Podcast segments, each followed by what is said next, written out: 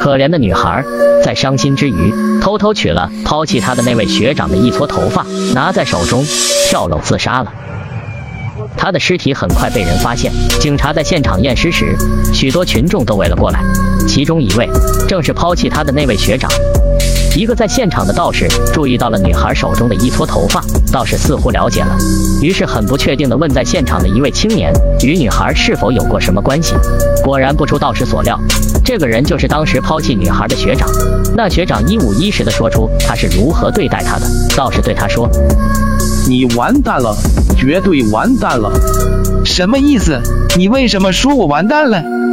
这个女的死后变成鬼，或许会听不到，也看不太清楚。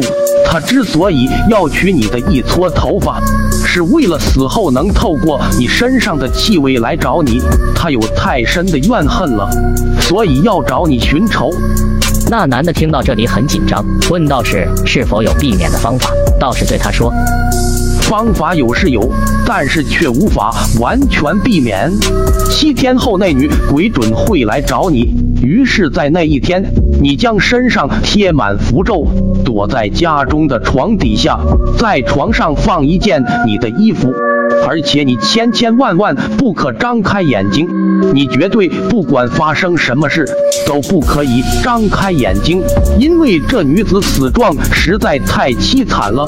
你一张开眼睛，就算没被害死，也会被活活吓死。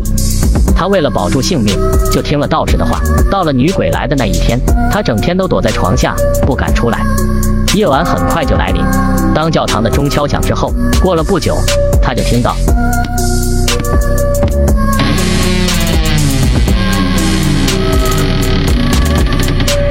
门被打开了，那女鬼果然来了。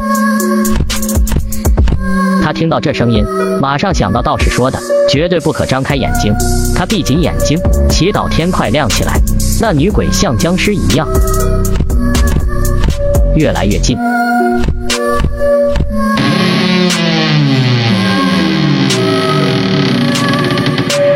房门开了，找不到。女鬼发出尖细的哀嚎，把他吓坏了。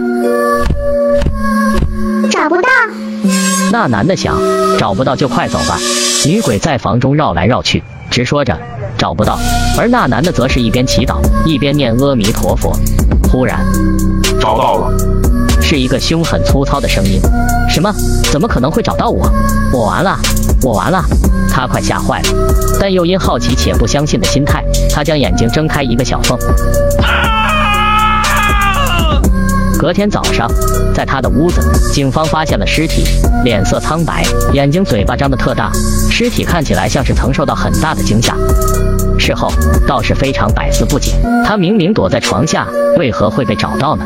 于是就向警方询问那女子死时是如何死的。原来她自杀时是头先着地摔死的。道士恍然大悟，那女鬼是用头跳着去找那男生，但他却是头下脚上的倒着跳，所以那男的躲在床下，反而容易被找到。